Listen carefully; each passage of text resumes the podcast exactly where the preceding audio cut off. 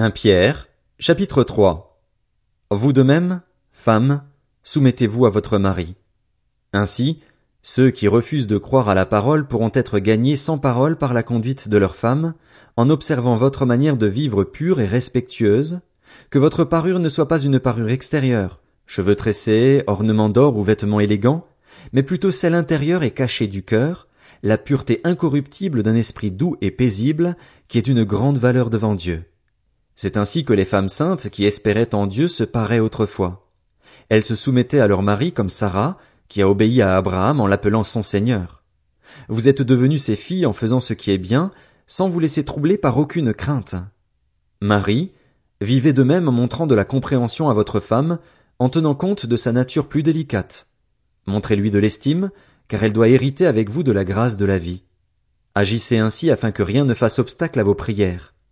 Enfin, Ayez tous les mêmes pensées et les mêmes sentiments, soyez pleins d'amour fraternel, de compassion, de bienveillance. Ne rendez pas le mal pour le mal, ni l'insulte pour l'insulte. Bénissez au contraire.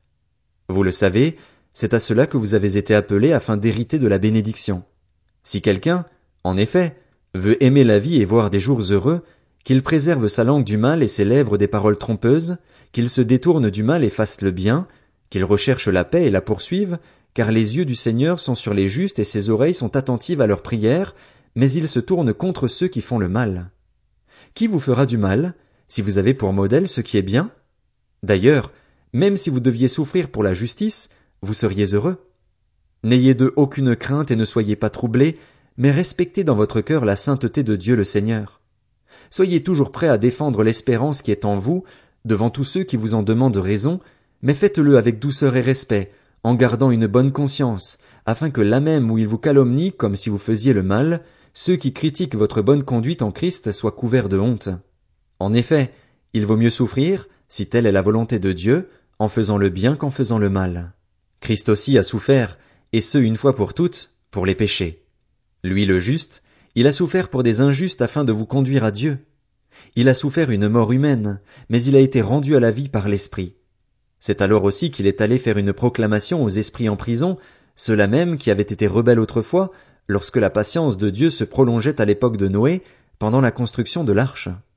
Un petit nombre de personnes, à savoir huit, sont entrées dans ce bateau et ont été sauvées à travers l'eau. C'était une figure, nous aussi maintenant, nous sommes sauvés par un baptême qui ne consiste pas dans la purification d'une impureté physique, mais dans l'engagement d'une bonne conscience envers Dieu. Il nous sauve à travers la résurrection de Jésus-Christ qui est monté au ciel, a reçu la soumission des anges, des autorités et des puissances et se trouve à la droite de Dieu.